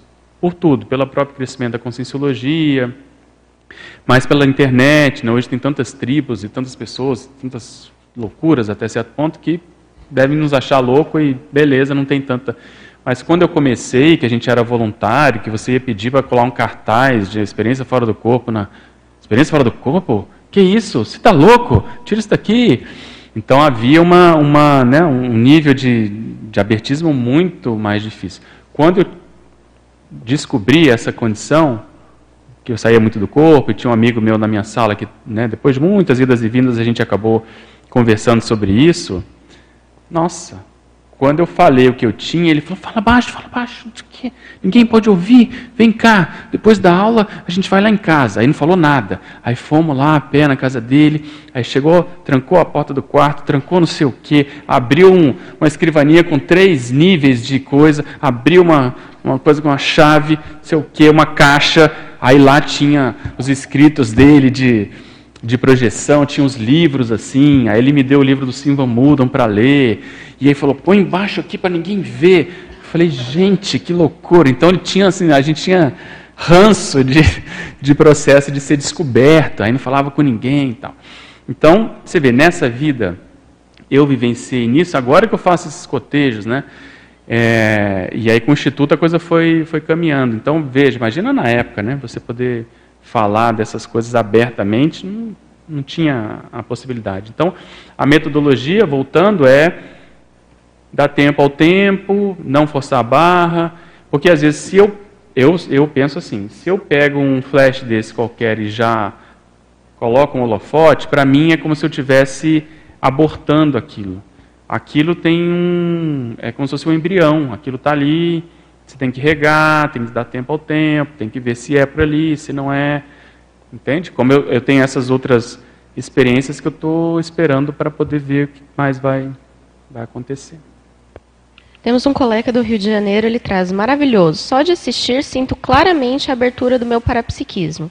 Uma pergunta: uma pessoa com parapsiquismo evidente, mas que por mais que busque o conhecimento, práticas como EV, palestras e cursos, mesmo assim tem muito medo de usar, pode ter, né, por conta de ter esse medo, pode ter usado errado, é, errado eu acredito que ele diz o parapsiquismo, uhum. em retrovidas? Pode, pode ser isso e pode ser também a trauma de perseguição, né? Então, isso tudo são esbregues, né? Que a vida vai, vai, as vidas vão dando e a pessoa às vezes fixou naquilo, seja porque errou pelo processo do trafar, pelo processo do ego, né? Porque o parapsiquismo ele é envolvente demais, né? Ele é, é, sabe, aquilo pode subir a cabeça da pessoa e ele é muito interessante, né? Fascinante de você ver a, as manifestações essa condição. Então, se não tiver o pé no chão, a pessoa acaba colocando os pés pelas mãos aí, a gente até na vida atual, obviamente, né? Então, no passado isso era mais ainda, porque a gente era mais imaturo. Então, a tendência disso acontecer. Então, o ideal é forçar, é insistir, vai ver na projeção, na TENEP, se for o caso, para passar a, a, zona de arrebentação que eu falo, né? A gente tem aquele processo do mar ali, onde as ondas batem que a gente fica só ali e acha que é ruim, mas a gente tem que dar um tempo ao tempo para poder passar e depois a coisa fica mais é, calma. E eu acho, por exemplo, principalmente os inversores têm que pensar nisso, né? porque vem muito cedo, é um corpo novo, você tem que se adaptar ao corpo, tem toda a vida humana e eventualmente tem esses, essas dificuldades, esses traumas, essas condições, essa, essa, esse aspecto, né? E aí a pessoa tem que insistir para a coisa acalmar. Outro fator que existe muito nisso é o assédio, né? Então, quem tem mais, todo mundo tem assédio, mas quem é parapsíquico percebe mais, vê mais, e aquilo fica mais gritante. Então, às vezes, isso dá medo. Então, tem que insistir, tem que ir com calma, tem que ir na cosmoética, com os amparadores, aquilo vai depurando, né? O Henry Gabriel pergunta, é, primeiro ele agradece o tema e pede: você poderia comentar algo sobre a maçonaria? Recentemente tive uma experiência na qual ficou claro para mim já ter passado por processos iniciáticos no passado. É mais um grupo, né? É mais um grupo que misturou parapsiquismo e ciência, dependendo da época, né? E, e é isso, mas é, tem muito ritual, né? Tem muita, como todas essas condições, está tudo defasado, né? Você vê, a gente estava tava com a Michelle no SCP-2 em BH, que tinha lá, ela está fazendo uma MBE, quando eu vejo que tudo some, e aí começa um ritual extrafísico de maçonaria, e eu não estava entendendo nada, aí depois a gente pergunta na turma, tinha muita gente de maçonaria, aí lá eu vou lá no campo atendendo as pessoas no CP2, totalmente em transe, aí eu já contei aqui, né, eu sinto um, como se fosse um controle remoto na minha cabeça, assim, tum, dum, dum, dum, dum, dum, aí que eu olho assim, uh, flutuando assim na minha frente, tipo como eles estão ali, naquela distância, três concierges, uma de um jaleco branco assim no meio, e dois homens com roupa escura, preta. O povo maçom, amigo do litrê do passado, ex-positivista, me vendo ali, o que estava mais perto de mim começa a, a, chorar quando eu fiz um cumprimento em francês com eles. Aí o bicho começa a chorar na minha frente, e o, o amparador assim com a mão. E aí eu vi a, a extensão daquilo que eu estava fazendo, uma loucura, porque a gente, o Sovaldo sempre falou nessa condição da gente ser cobaia e tal, mas quando eu tive essa experiência eu vi que a coisa é muito mais séria. Então nós aqui funcionamos como se fosse realmente chamariz para os nossos amigos do, do, passado. Então esse povo deve ter ido para o curso intermissivo. Né? Então essas conexões, as amizades, isso importa mais. Essa semana, para você ter uma ideia, eu estou conversando com um grande amigo meu da infância, que não teve chance, não, não, não estudou nada disso. E ele falou: Olha, eu dou assim uma, uma, uma atenção, eu considero isso, porque eu te conheço, eu sei que você é uma pessoa séria, a gente conviveu há muito tempo. No caso dele, tem um irmão dele também que está nessa, né? E ele, então, assim, a confiança, a amizade, a convivência, a família, ela é uma, uma, uma ponte para a pessoa abrir a cabeça dela e considerar. Então, quando eu, lá os consegues viram que era o, o Litré, que era aquele cara, sei lá, fechado, positivista, materialista, é, né, muito das coisas palpáveis, estava ali entregas baratas ali, entendeu? Em transe, aquilo mexe, né, com a pessoa, como é que pode, entendeu? Então, é esse exemplo que nós vamos dando aqui com a TENEPS, a gente não tem noção de como isso está impactando os nossos, os nossos companheiros né, extrafísicos. Excelente. O Acho que seu microfone está meio falhando, né? Pega esse aqui, ó. Outro pra... Vamos, voltou aqui. O Abraão Enéas diz: Bom dia. É, vamos lá. De João Pessoa. Faz um paralelo entre as práticas iniciáticas do passado com tertuliário. Bacana essa pergunta. É, antipodia até certo ponto, porque aqui é o que nós estamos falando vai para o cosmos, né, e fica gravado. E não é só para quem é da conscienciologia, não é só para quem é, sei lá, de uma IC, não é só para quem é do conselho. É aberto, é universal. Quer dizer, a pessoa tem que caminhar pelas próprias pernas e ela atender o povo do passado dela através do parapsiquismo. Isso é o que importa mais. E a TENEPS é fundamental nisso. Né? Então, o tenepsista, eu vejo que, vamos dizer, ali é a escola iniciática atual, né? que não é mais assim esotérica com S, esotérica com X, porque a, a, a, pessoa percebe por si só todas aquelas condições que haviam antes num nível muito mais avançado, porque os amparadores não são mais guias cegos. Né? Antigamente tinha muito guia cego, tinha muita coisa complicada. Hoje em dia é diferente. Né? O nível de tecnicidade é muito maior. Né? Okay? Página 4, recomposição. Tá, depois tem a Rafa ali. Pode, Rafa, pode trazer. Uhum. É, Pedro, eu estou fazendo uma pesquisa com relação ao movimento natural que os intermissivistas têm de passar por processos místicos antes de chegar na conscienciologia. E eu estou tendo como hipótese que isso pode ser tanto um mata-burro quanto algo positivo para a consciência, assim, no sentido de aproveitamento evolutivo. Você diz nessa vida? Nessa vida, tá. isso.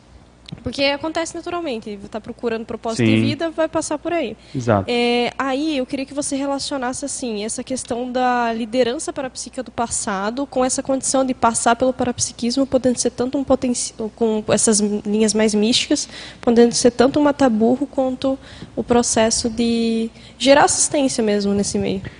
É, é cada caso é um caso, é difícil generalizar, mas a rigor talvez não precisasse. Mas, como você falou, é natural porque a pessoa veio dali, quer aquilo, ela vai buscar alguma coisa nesse sentido.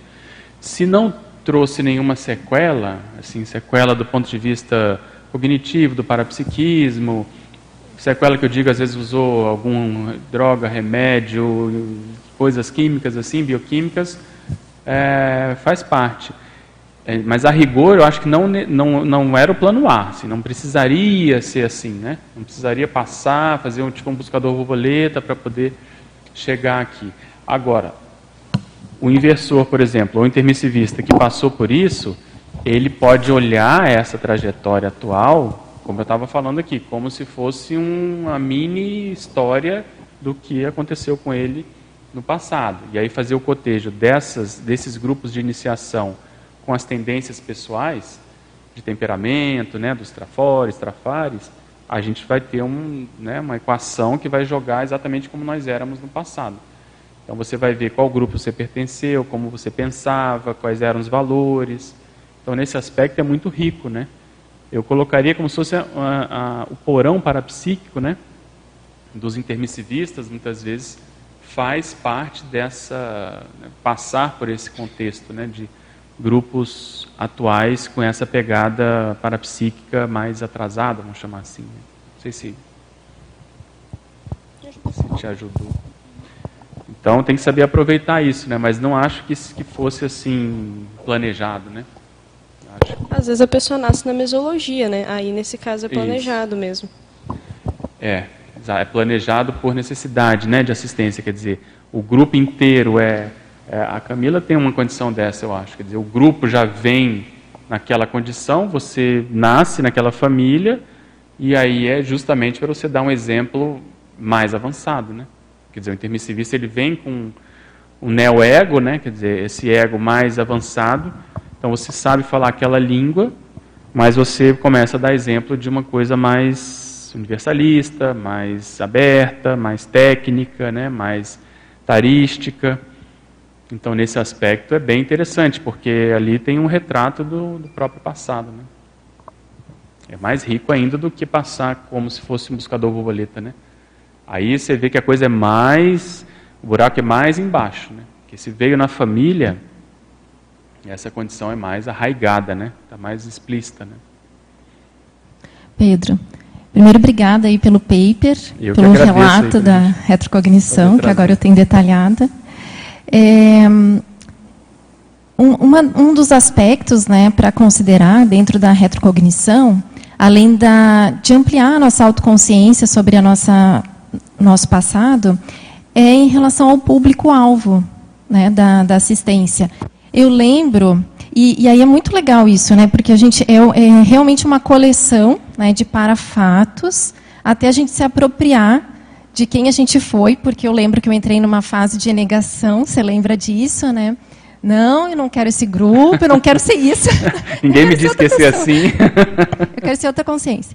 Mas é muito legal isso, porque é genuíno, né? A questão que, que vai aparecendo, né? O público-alvo ali de assistência, aquilo vai aparecendo, vai pesando, você vai se dando conta do teu passado. E é muito legal hoje, quando a gente vai, por exemplo, né, para um curso de campo e a gente encontra determinadas pessoas, a gente saber, não, aquele lá, esse aqui é do meu grupo, esse é uhum. é meu, esse aqui deixa que eu assisto, né? Uhum. Fica mais assim identificado quem é esse público, né? E é, essas questões do processo místico, processo bélico, né, que são aí os os soluços né, do passado, eu já tenho identificado. Não, esse público aqui está comigo, né, uhum. eu entendo, eu me identifico. Apesar de nessa vida, às vezes, não está tão explícito isso. Né? E por isso que eu acho que é bacana a retrocognição, porque vai trazer uma memória que às vezes não está tão evidente nessa vida. É, especialmente porque a gente acessa a conscienciologia alguns né, cedo, e aí a gente acaba né, se enquadrando dentro Sim. de um determinado ali holopensene.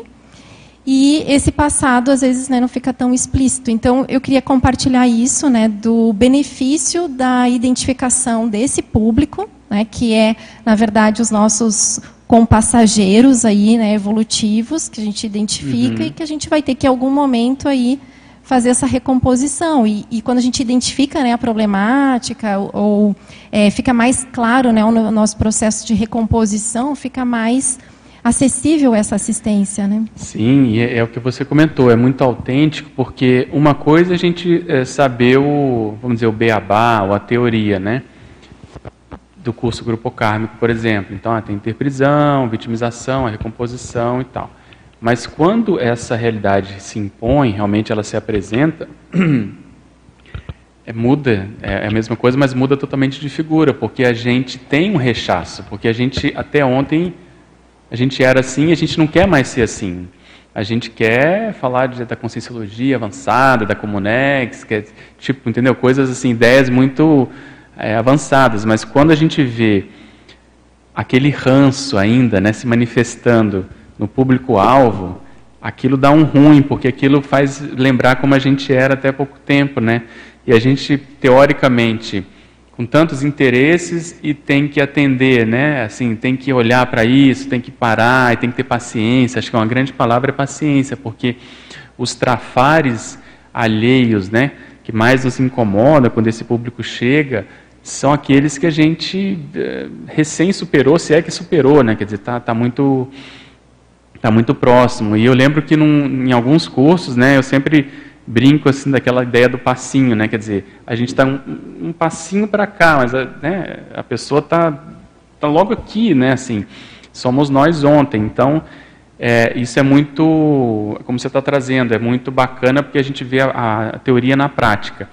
E aí que vem, é como se nesse, nesse momento parasse tudo, ligassem os holofotes da cosmoética e todo mundo fica olhando para a pessoa, o que, que você vai fazer? Né? Vai sair correndo, vai chorar, vai. Né? Quantos minutos de. Hum, até. Chora um pouco, corre um pouquinho, é, depois volta. Exatamente. É, é, natural ter essa. Né, o xixi correndo perna abaixo, assim, um pouquinho, mas a gente tem que honrar aquela situação por causa disso, né? Porque é exatamente para isso. E uma coisa bacana é que a retrocognição, existe obviamente o fenômeno, é assim, mas é, eu lembro bem, pegando esse caso que você está evocando aí, é, ela é desnecessária a retrocognição. Quando você sabe um pouquinho e vem a pessoa que é, vamos dizer, o plot daquele estereótipo né, do passado, dos iniciados, dos celtas, do seja lá o que for, você fala, gente, como é que pode? A pessoa está materializada aqui, né? então não precisa de retrocognição, basta ter olhos de enxergar.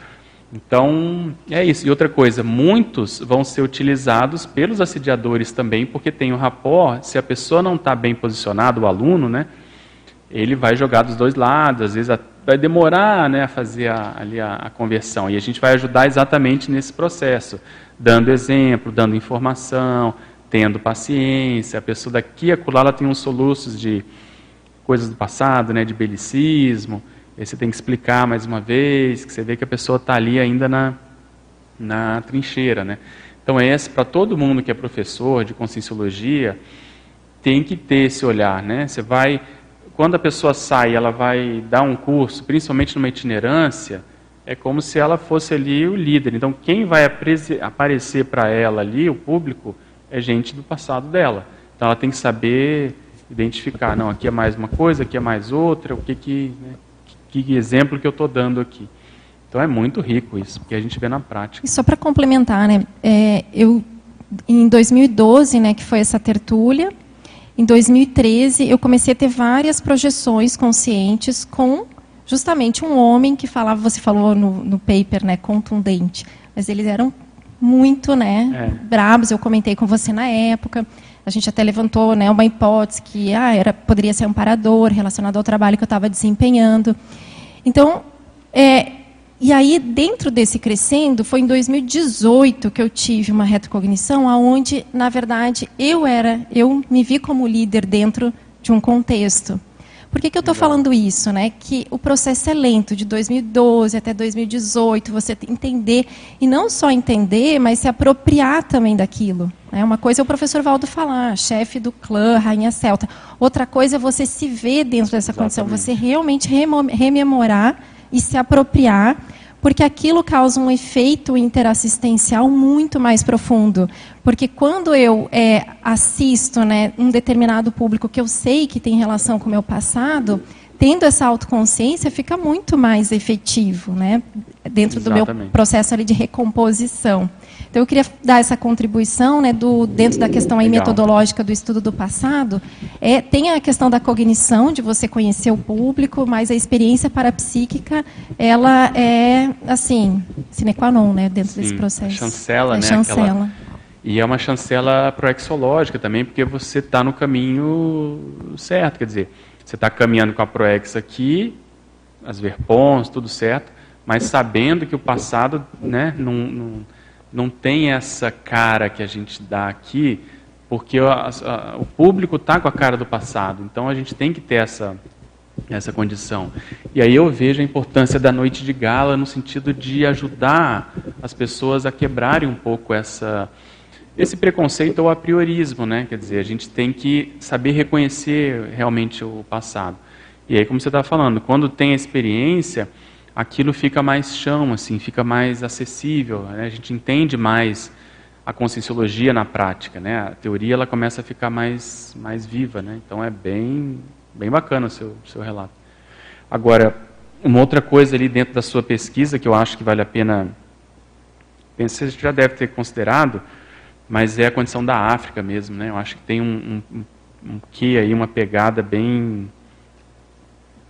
forte nisso, por causa do processo justo xamânico e celta. E, então, acho que teve uma ou mais passagens ali marcantes desse ponto de vista. E aí, quando você superou essa condição na vida atual, eu acho que as coisas começaram a abrir, né? É uma hipótese, não sei. John? Opa. Ô Pedro, o, uma questão aqui que mexeu bastante é assim, ó, autoproex parapsíquica. Nunca tinha pensado nisso de forma tão ampla, né? E acho meio lógico, porque dentro da escala evolutiva, um dia todos nós seremos semiconsciex, que é parapsiquismo 24 horas por dia, né? A gente tem o exemplo do professor Valdo aí. Depois você falou sobre retrocrítica vida, retrocrítica vida parapsíquica. parapsíquica. Uh, e aumentou ainda. Só que eu vejo que, pelos nossos exemplos da consecutivos, a gente faz um raciocínio que eu acho que você estava fazendo com você mesmo antes. Você se, uh, uh, se procura mais na bibliofilia, na mental somática, Sim. e estava colocando em segundo plano o parapsiquismo. Então, assim, parece que você deu uma mudada na lupa serexológica aqui no, o verbete, né? Uhum. Eu tenho cacoete de me, me, procurar ou no comércio ou na liderança militar. Por esse verbete eu poderia uh, dar mais ênfase ao parapsiquismo e pensar nisso. Uh, mas de maneira prática, prática, como é que você coloca isso? E eu pensei numa possibilidade aqui, Pedro. Por exemplo, assim, eu, eu penso muito em comércio e venda e liderança militar. Hum. Será que o negócio ainda não está um pouco assediado? No meu caso, até que isso tem que andar, andar, andar para o parapsiquismo dar uma deslanchada, e de repente o parapsiquismo vai que vai, vai e não vai. É até uma ressalva de segurança enquanto a pessoa está muito, entre aspas, assediada com esse, com esse passado? Eu acho que eu entendi. Eu acho que, que tem lógica. Então, uma coisa eu estou nesse momento de transição, né? Assim, vendo se é, eu sou muito desconfiado, né? Da, das coisas, estou tô, tô achando, porque a gente tem que se basear nos fatos. Então, você, como eu, teve muita experiência e tem muita experiência para a psica, principalmente de projeção. Então, tipo, da onde vem isso, né? Então, quem tem muita vivência, teve, tem, tem que se questionar. Quer dizer, será que é uma coisa só do curso intermissivo, né? Será que é uma coisa da última intermissão? Ou não? Será que tem uma raiz realmente mais, mais profunda? Então eu estou indo para esse lado.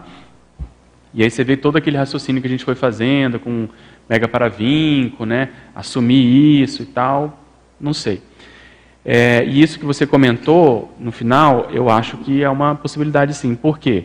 Existe como se fosse aquela raiz lá atrás, para a psique, que ela continua influenciando, mas nós, de algum modo, nas últimas vidas, aí, nos últimos séculos, a gente se enroscou com coisas da época, da modernidade. Né? Vamos pegar o comércio, essa condição toda. Então, enquanto não é, meio que superar isso, pagar lá umas contas que tem para pagar, é difícil voltar com um parapsiquismo full. Né? Ele vem, ele está ali, ele aparece, porque faz parte da, da, do processo, mas fica um pouco conturbado, porque esse passado mais recente, ele mexe com a gente, ele, ele mexe emocionalmente. Então, o processo de irritação, processo de, às vezes, ansiedade, impaciência, coisas da vida, é se deve não só às coisas próprias da vida, mas também a essa pressão que existe para a gente poder é, fazer. E essa pressão ela é materializada, porque no meu caso eu queria logo sair desse processo de comércio, de venda,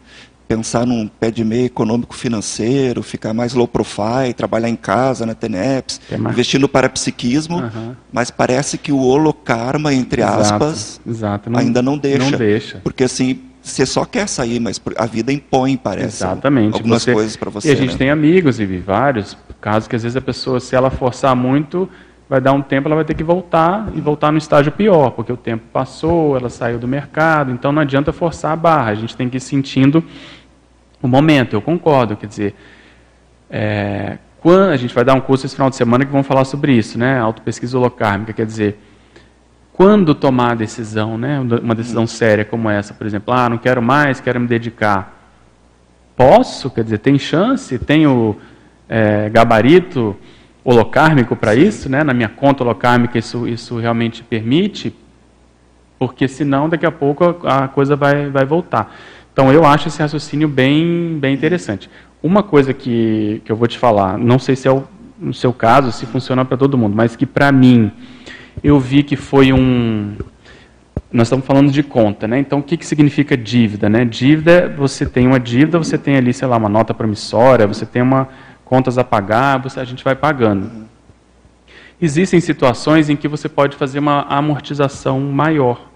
Então, quando, mesmo nesse caos, vou chamar assim, nessa dificuldade, a gente consegue, por alto esforço, por disciplina, seja lá por que for, se dedicar mais, parece que há esses, essas quitações, sabe? Essas, essas, é, essas prestações que você consegue pagar de um modo mais ostensivo. Uma coisa que eu senti assim nitidamente foi quando eu publiquei esse livro aqui. Na última semana que ele estava saindo no, no Serexologia, foi uma semana como se houvesse assim uma tenta última tentativa desse processo holocármico de me pegar em todos os sentidos. Assim. Foi tiro para todo lado, vamos chamar assim. Mas depois aquilo acalmou e eu senti como se houvesse quitado uma, um percentual maior, nitidamente, assim, como se a coisa tivesse é, acalmado.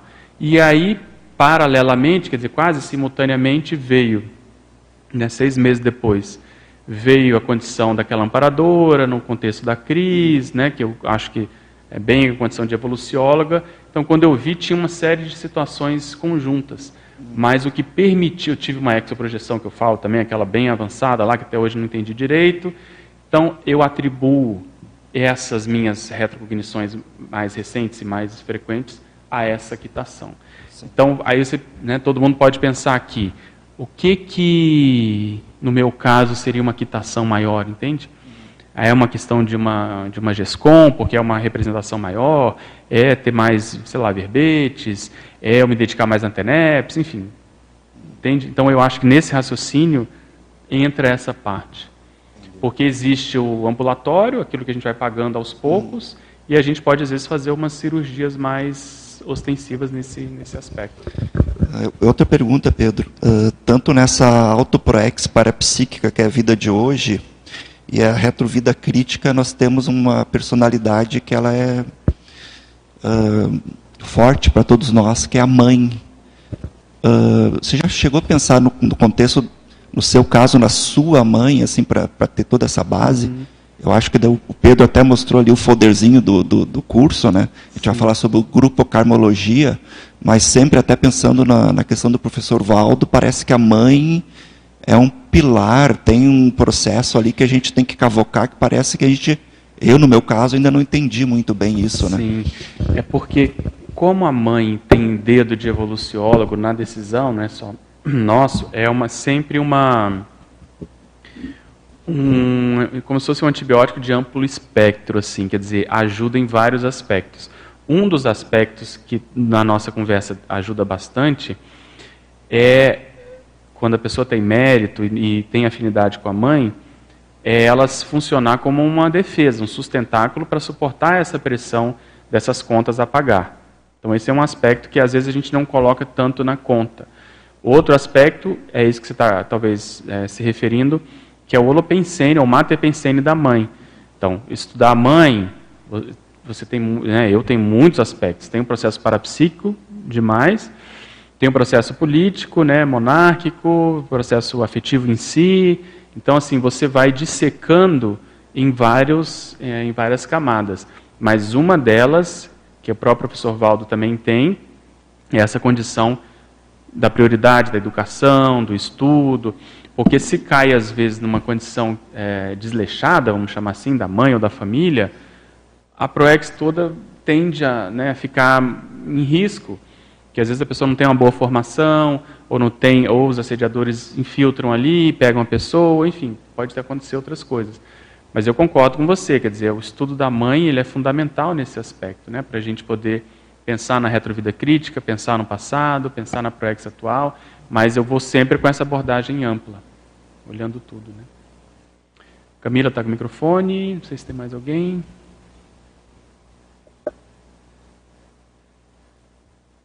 Alô? Oi, Pedro. Então, aí, parabéns e obrigada pelo paper, né? Acho que vai fazer muita assistência a todo o nosso grupo. E a minha é, dúvida é na, na, primeira página aqui na, no parágrafo dedução, que você fala, tendo em mente tais assertivas, propõe-se o conceito de retrovida crítica parapsíquica, ou seja, determinada existência prévia marcante na qual o parapsiquismo exerceu papel-chave na virada evolutiva da consciência rumo ao curso intermissivo. Nesse caso, a pesquisa de retrovidas orbitará em torno do tema das iniciações parapsíquicas, notadamente na antiguidade. E aí, é, é, os meus estudos né, anteriores em relação à questão da retrovida crítica, ela traz mais essa ideia relacionada a algo mais recente, assim, de 500, 600 anos atrás, e aí essa informação aqui seria nova assim para mim, né? Como que você relaciona uhum. essas duas questões? Sim, a retrovida crítica, o professor Valdo fala que a maioria é de 500 anos para cá. Só que ela tem um range assim de três milênios para cá. Então varia e aí a gente tem que tentar se, se localizar. O que é, às vezes pode estar confundindo é que nesses 500 anos teve realmente vida marcante, que foi essa que às vezes a gente se enrolou. Mas ali é como se eu fosse o, o desdobramento da real retrovida crítica do passado. Então a pessoa foi é, líder, sei lá, parapsíquica, apareceu bastante e, como ele costumava dizer, fez fama, deita na cama. Então, nas vidas subsequentes, a pessoa foi ali sendo vítima dela mesma, né? quer dizer, indo em, em determinados contextos em função dessa condição. Então, se a gente pensar, né, é, quem tem muito processo parapsíquico óbvio, eu, é ver bom, tá? Mas eu iria mais para uma condição mais, mais lá para trás. Eu investigaria mais essa, essa condição do processo parapsíquico em termos de, de iniciação como, como hipótese. E em relação, assim, por exemplo, é, ao, a quantidade de retrocognições que você tem e a retrovida crítica, você é, existe essa relação ou não necessariamente, tipo, a maioria de suas retrocognições ser de uma vida que não seja crítica e a retrovida Sim. crítica você não lembra? Tem Sim. essa relação? É, não tem nada a ver, porque o que manda nisso tem alguns fatores, né? A gente põe no livro também isso. O fator emocional, principalmente, então, às vezes, nessas vidas recentes tiveram traumas ou condições afetivas que vão influenciar agora, Isso não tem nada a ver com a retrovida crítica. Outro aspecto, o público. Então, dependendo do que eu estou fazendo, às vezes, né, a gente, professor, você vai ter mais retro em função daquele público, você tem a ver e tal, então, às vezes não tem nada a ver com retrovida crítica. Terceiro aspecto, o dedo dos amparadores, para aquele momento, para aquela prioridade evolutiva. Vou te dar um exemplo. Uma, uma das, uh, das retros assim, que mais me, me ajudou, me ajudaram né, a, a entender que teve dedo de amparador, é, eu até quero ver se eu trago aqui em algum momento, que é o seguinte, a gente estava num momento aqui muito difícil da CCCI, em uma fase assim crítica, e eu participei de uma reunião também bem complicada, que eu me posicionei bastante, teve né, uma situação bem difícil e tal, e eu fiquei com aquilo na cabeça, né, aquela dificuldade de entender por quê, um pouco revoltada até certo ponto, né, com a situação, porque parecia óbvio, né, o que eu estava colocando ali, a visão, pelo menos que eu estava defendendo, eu e outros colegas, né, e beleza, fui para a TENEPS e trabalhei com aquilo e né, procurei harmonizar tudo, botei ali o rosto de uma pessoa específica que estava, ah, vamos dizer assim, estava dificultando um, processo né, que tinha sido decidido pelo próprio grupo, enfim. E beleza, aquilo passou, acabou a TENEPS, né, quando eu morava aqui ainda no CAE, que eu saí do, do quarto da TENEPS, fui para o quarto dormir, quando eu recosto para dormir, praticamente quando eu, eu deito, eu sinto uma presença desse meu lado direito e como se fosse uma coisa batendo assim na minha, na minha como se fosse desse, desse jeito assim, tum. Quando faz assim, tum, some tudo e eu me vejo correndo, né? Já contei, acho que isso aqui também me vejo correndo. Eu estava com o cabelo todo desgrenhado, assim, era um tipo um ex-prisioneiro, aquelas roupas de, de, de saco de batata que a gente brinca roupa de, de prisioneiro, correndo desesperado, desesperado, desesperado. Eu tinha gente atrás de mim e de repente eu sinto um, uma coisa nas costas e caio. Caio de cara no chão, sobe aquela, aquela areia e aí quando eu olho do meu lado direito, né, vem uns soldados assim e um homem com uma roupa toda bacana lá da, da monarquia da época, um, um sapato que tinha um, um, um bico assim o sapato era cor de batata doce, sabe aquela. Como é que é o nome daquilo lá? Roxo, sei lá. Roxo brilhoso. Acho que deve ter um nome, mas era aquela cor. E ele com uma, uma muletinha assim, apoiando. Enfim, tinha as características dele lá. Quando eu olho para cima, ele fala lá umas, umas coisas e faz um sinal para alguém que estava atrás de mim. Aí essa pessoa me mata e eu saio do corpo olhando tudo aquilo de cima, né, vendo aquele contexto todo. E aquela pessoa era, era a pessoa da reunião. Né? E aí eu fiquei pensando naquilo, mas por que essa condição? E aí veio exatamente para para que eu entendesse as dificuldades que haviam, que eram desde aquela época, e aquilo era para me dar força. A, a, mensagem do fenômeno era para me dar força para eu não desistir daquilo que eu estava, enfim, defendendo lá na, na época.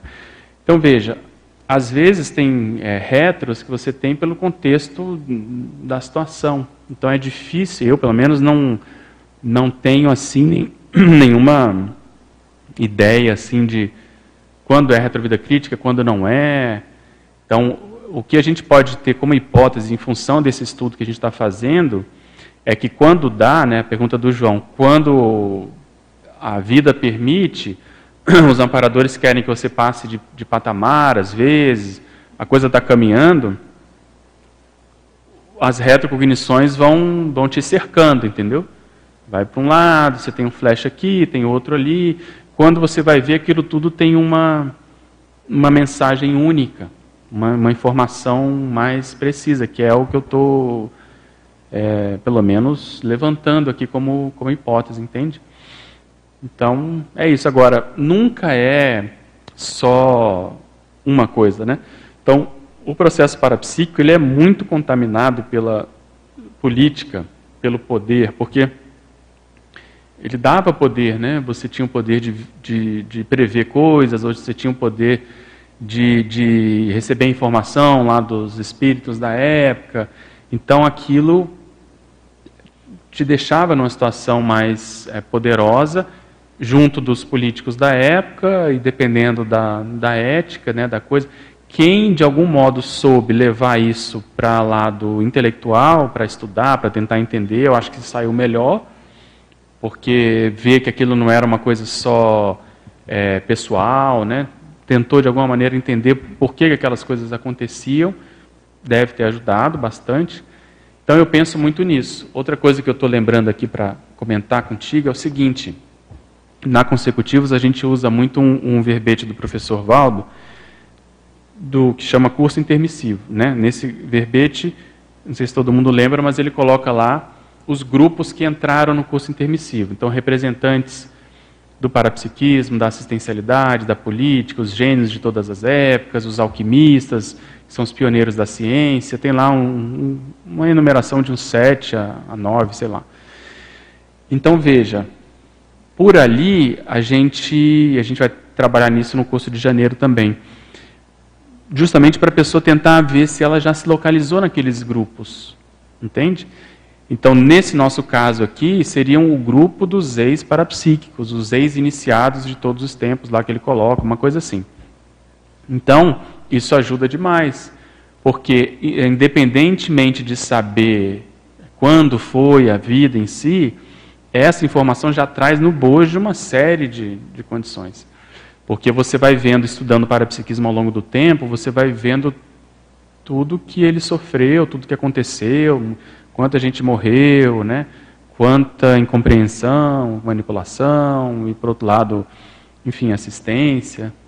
Então eu estou tateando por aí, mas as retros em si, por enquanto, é um mosaico, como se tivesse o mesmo peso. O que eu procuro fazer é o que eu escrevi aqui, é você botar as pecinhas mais ou menos próximas. Não, é parapsiquismo, essa aqui é mais política, essa aqui é intelectual, entende? Essa aqui é mais antiga, essa aqui é mais recente por hipótese. Beleza? Tem o Pedro lá, depois a Michelle. É, eu gostaria que você explorasse mais sobre o tema da natureza. Porque eu estava vendo aqui que, por exemplo, essa cidade que você falou, de Éfeso, né? Tem o templo de Artemis. Artemis, que também era a deusa do meio ambiente, né? coisa de natureza. E parece que é um tema bem recorrente nesse processo parapsiquismo iniciático.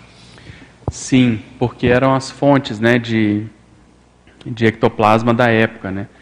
Então, quem de alguma maneira se, ah, vamos dizer assim, enveredou, é a palavra que eu queria usar, enveredou pelo processo parapsíquico, seja por lucidez própria, seja pelas consciências, acabou descobrindo o processo das energias telúricas, das energias da natureza. Então isso é muito.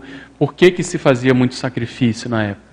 Para se tentar pegar a energia dos bichos, das pessoas, da condição toda, e, paralelamente, essa condição da, da energia da natureza. Então, veja, eu trouxe aqui também um, um, artigo que saiu recente, né, até se me mandou, a questão do litre.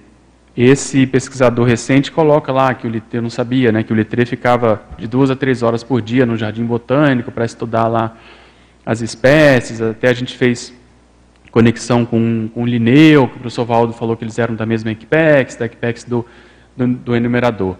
Então veja, será que na raiz desse processo, desse interesse, entre aspas, científico, não tem alguma coisa nesse sentido? Porque se você olhar a minha vida atual, não, não não tem isso ostensivamente, né? Mas por outro lado, eu morei 15 anos aqui, imerso nessa condição toda. Então, assim, a série X ela engana muito por conta disso, porque a gente vai tendo um ego atual, vai construindo um ego, uma profissão, etc. E às vezes tem coisas que você não, né, não recuperou.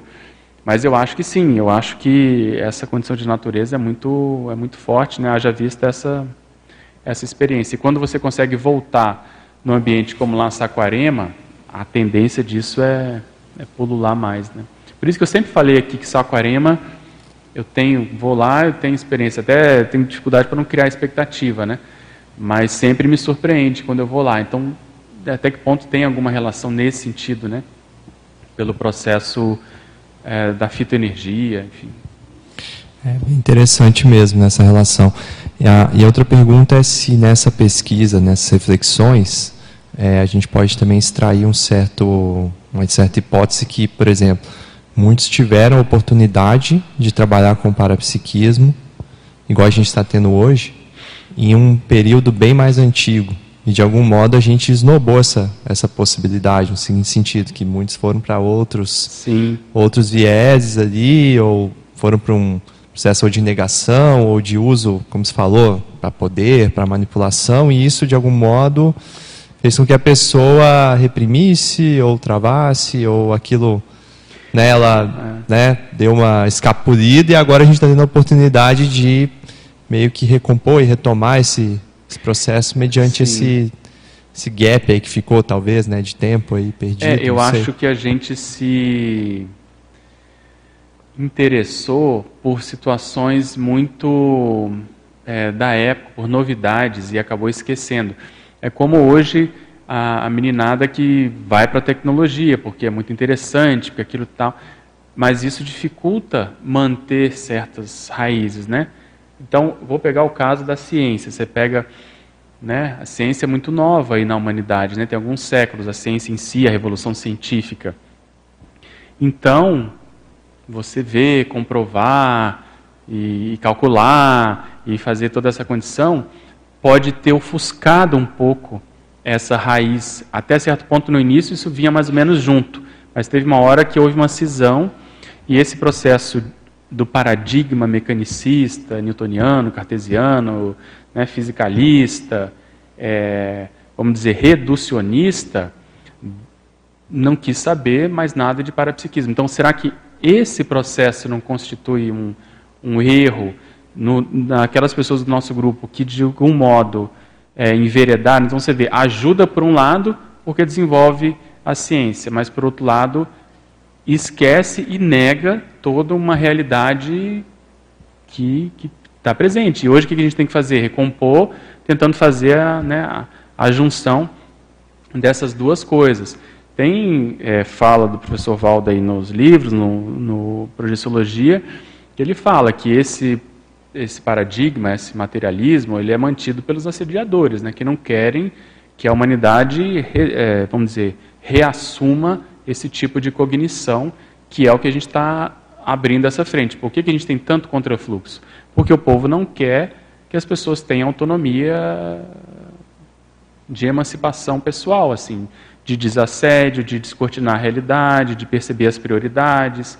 Então, muitas vezes o nosso erro foi foi essa condição de por um lado, para a religião e fazer aquela besteirada toda de fazer média com Jesus, Deus, seja lá o que for, e por outro lado com a ciência, achando que está né, abafando. Então, assim, o curso intermissivo é assim, chegamos lá, ajudou, vocês ajudaram, fizeram assistência e tal, mas ainda não é o que é o que resolve, entende?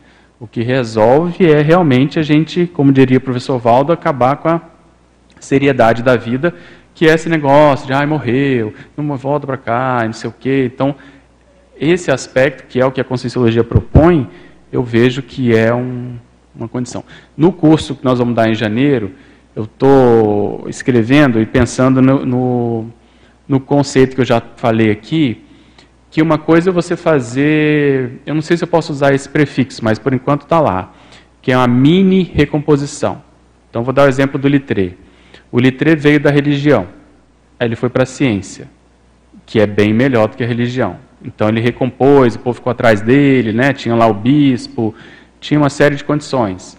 Beleza. O professor Walter falou que isso fez ele entrar no curso permissivo mas ainda não enche o buraco de dente. Então hoje nós estamos podendo fazer a mega recomposição. Por quê?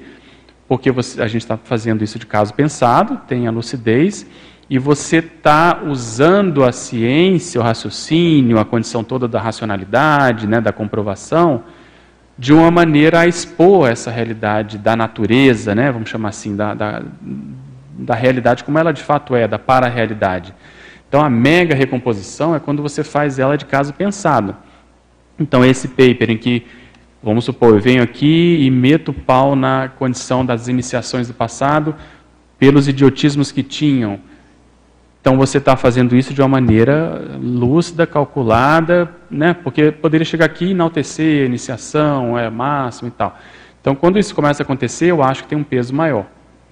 Entende? Então, por exemplo, as recomposições, a gente vai falar lá, estou lembrando aqui, que acontecem na família, elas acontecem e são importantes, mas a pessoa às vezes não está nem lúcida do que está por trás daquele, daquele processo.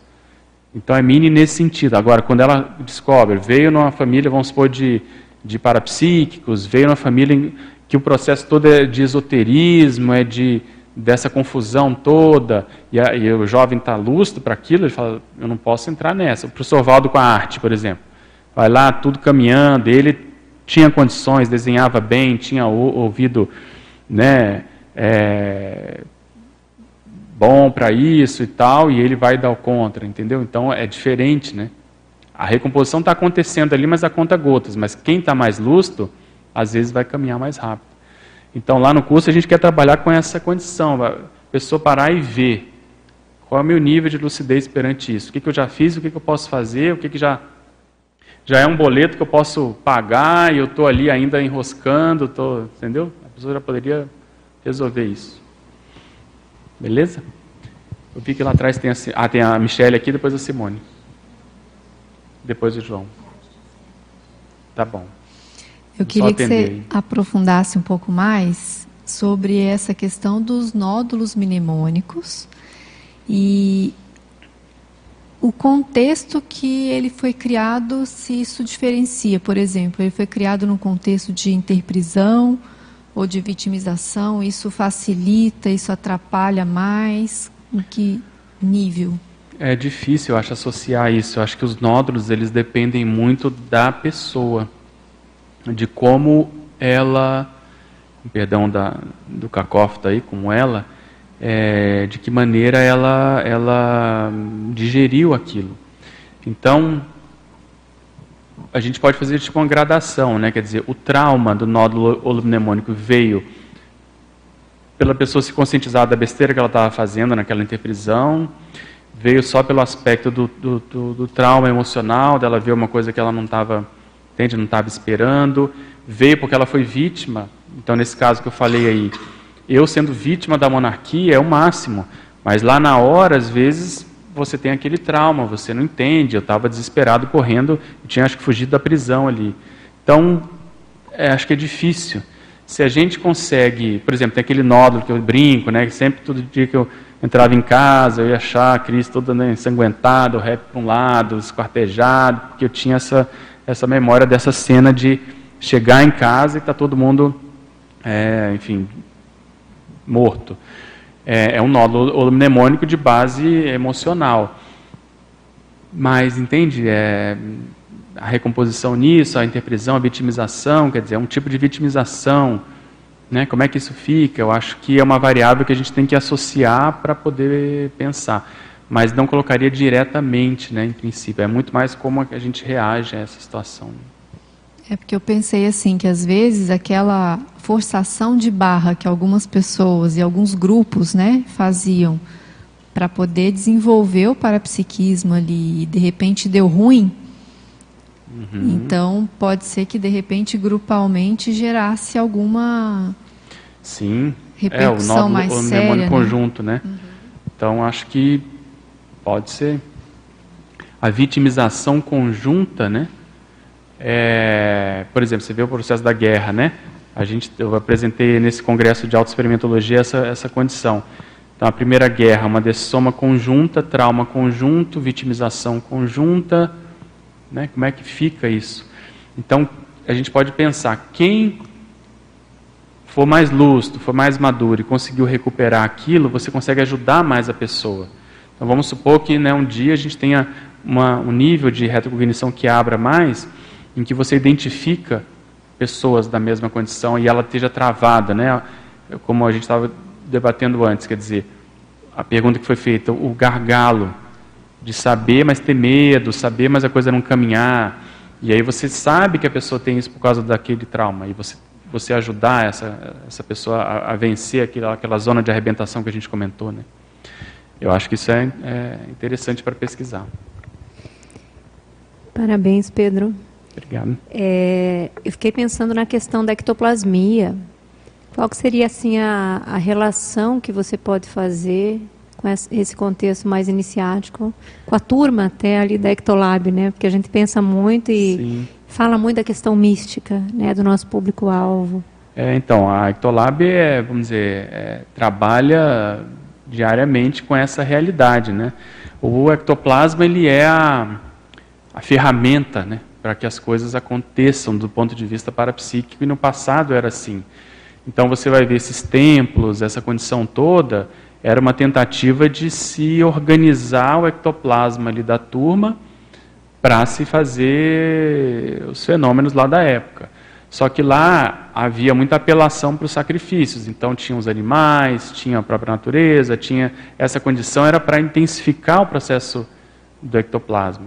Então, hoje está se recompondo, se evitando essa condição, chamando mais atenção para a condição da saúde, a pessoa dá mais valor para isso, para exercício físico, toda a nossa manifestação de curso de campo de para-segurança visa isso, quer dizer, a pessoa ficar numa condição mais favorável mas a gente não força a barra. Antigamente havia muita forçação de barra, né? A condição da ascese, muito jejum, muita condição assim limítrofe, que a pessoa tinha parapsiquismo, mas por outro lado aquilo tinha também um peso grande no processo somático, né? E hoje a gente não precisa mais. Talvez fosse mais fácil até certo ponto a gente fazer hoje para ter fenômeno, mas o objetivo não é mais esse, né? Então eu vejo que o ectoplasma ele tem que ser controlado pela própria, pela própria pessoa. Né? Antigamente a gente apelava muito. Então acho que existe essa, essa recomposição acontecendo aí. Do mesmo, do mesmo modo, você entende a questão da paracirurgia, por exemplo? Do mesmo modo. Você vê, a paracirurgia, né? até que ponto não é exatamente a recomposição com esse processo de sacrifício, né? Hum. Antes se tirava a vida, antes se usava para o ectoplasma. Agora você pega o ectoplasma para dar a vida, entre aspas, né? para curar, para melhorar, para sanar. Então, às vezes é isso que está né, que tá em jogo. Né? Recomposição. Você sabe que na, na DIP, né, lá, antigamente a gente participava mais de um EPICOM, eu já contei isso, a importância da, da DIP nesse processo de você ajudar a recompor literalmente, né, o próprio, às vezes, psicossoma da, das consciex. Então, eu estou lá, tô, tinham três epicons, né, o Hernande estava atuando lá na, na frente, eu estava numa poltrona. E aí eu começo a ter uma sinalética de uma aura projetiva, de sair do corpo, e aí eu vou e me desloco assim para frente, saio do corpo, só o tronco assim, e quando eu saio assim, tem uma consex na minha frente com a cara toda deformada, assim, de, de queimado. Só que aí aquilo me, me, me assustou, porque ele estava na minha frente. E aí, ao mesmo tempo, ele muito lúcido, assim, para mim, e agradecendo. Eu queria agradecer o trabalho que vocês estão fazendo aqui, porque a gente está trabalhando aqui com um povo, né, de um, um incêndio que tinha acontecido, o povo tudo, tudo alterado. E eu fiquei pensando, o paradoxo dele lúcido e ao mesmo tempo ainda deformado. E ah, o que ele me falou é que aquilo ajudava ele a fazer rapport justamente com, essas, com esses assistidos que eles estavam trazendo e eles agradecendo a ectoplasmia porque lá eles ajudavam a moldar, fazer tipo uma cirurgia plástica com base nos, nos moldes humanos que estavam ali. Eu nunca mais esqueci disso. Principalmente por causa desse paradoxo, quer dizer, a pessoa muito lúcida, um amparador, se manifestando daquele modo totalmente deformado, até assustador, até certo ponto, que estava tudo alterado. Então, veja, a DIP, né, a, paracirurgia, a Ectolab, trabalha exatamente com essa condição.